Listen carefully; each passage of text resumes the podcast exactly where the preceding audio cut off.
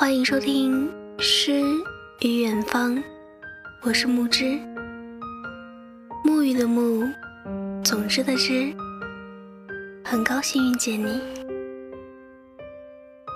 节目原文、封面以及背景音乐可以关注我的微信公众号“如沐雨清风”，木之在这里等着你哦。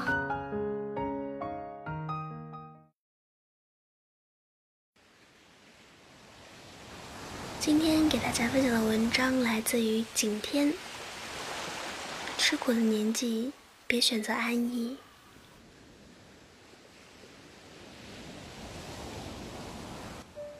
信息爆炸的时代里，无论我们想或不想，总有一些让我们羡慕的人与事，猝不及防的出现在手机或电脑的屏幕里。谁是世界首富？谁入了福布斯排行榜？谁是新上榜的年轻精英？我们一清二楚。而对于他们吃过的苦，我们则大多不清楚。马云能赚钱，也会赚钱。他的赚钱能力中，藏着他曾经吃过的所有的苦。他曾每天只睡三小时，亲力亲为查找数据，分析数据。他用三天看了几十万资料，逼迫自己成为懂行的行家。他坐大巴车去谈项目，争取客户，在卧铺上发邮件，车上的乘客几乎都已睡去。他在阖家团圆的日子里，独自在异乡为一个订单努力。有人说他赚的钱比谁都多，因为他吃过的苦。比谁都多。他说：“当你不去旅行，不去冒险，不去拼一份奖学金，不过没试过的生活，整天挂着 QQ，刷着微博，逛着淘宝，玩着网游，干着我们八十岁能做的事情，你要青春干嘛？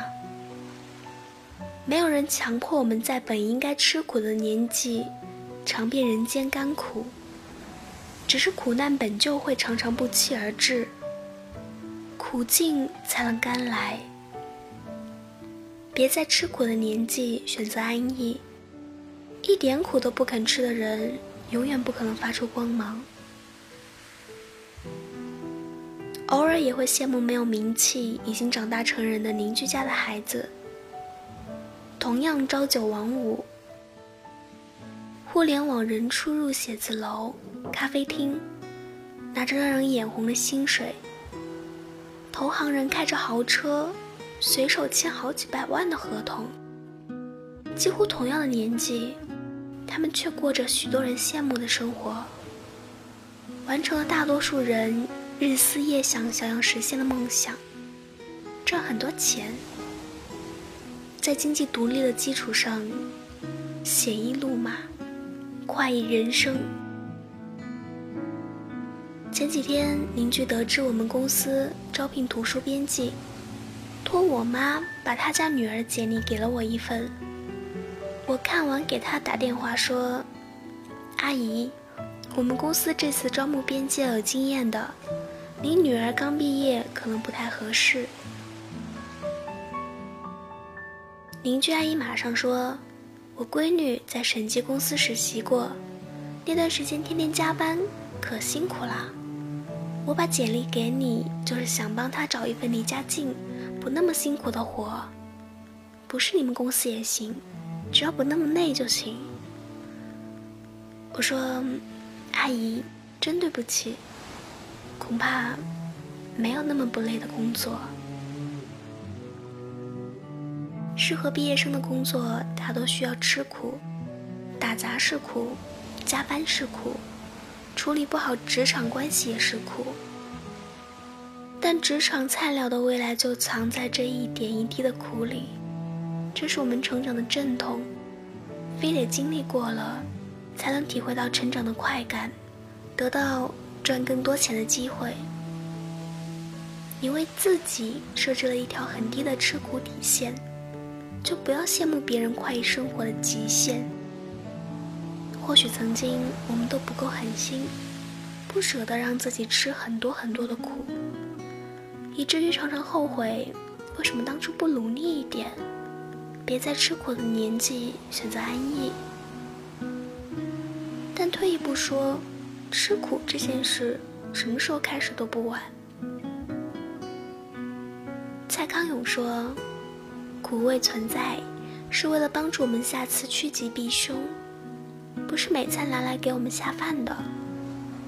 所谓吃一堑长一智，不过是吃一次苦头，长一些经验，然后才能知道怎么可以又快又好的办好一件事。”日本作家东野圭吾决定辞职写作后，无论什么选题都肯写。写了十年，吃了十年的苦，才成为现象级作家。演员范冰冰也曾在微博发过一张脖子受伤的照片，说：“时间剥夺了我们轻狂的眼神。”却给了我们嘴角上扬的资本。公司附近有一对五十多岁的夫妻，风雨无阻卖了十几年的烧饼。两人每天早上五点起床生火炉，六点出摊开始卖烧饼，站十多个小时，卖两百多个烧饼。日复一日的吃苦，攒下钱可以在老家盖一栋小洋房。过上当地人羡慕的生活，大家都一样，吃过苦，才更能体会到苦尽甘来的意味。何况正拥有大好年华和无限可能的你，吃一点苦又有什么呢？春蚕吐丝，破茧成蝶，凤凰涅槃，浴火重生。前方的路埋伏了许许多多的苦，看起来崎岖不平。只要我们肯撑过艰难的那一段，就一定会比站在原地的自己更加强大。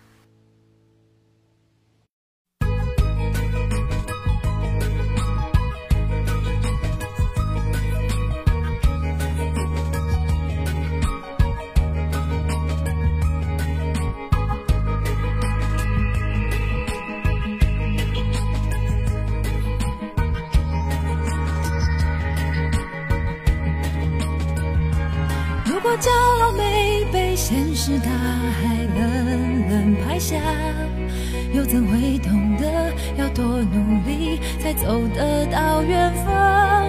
如果梦想不曾坠落悬崖，千钧一发，又怎会晓得执着的人拥有隐形翅膀？把眼泪种在心上。会开出勇敢的花，可以在疲惫的时光，闭上眼睛闻到一种芬芳，就像好好睡了一夜，直到天亮。又能边走着边哼着歌，用轻快的步伐。沮丧时总会明显感到孤独的重量，多渴望懂。些温暖，借个肩膀，很高兴一路上我们的默契那么长。穿过风，又绕了弯，心还连着，像往常一样。最初的梦想紧握在手上，最想要去的地方，怎么能在半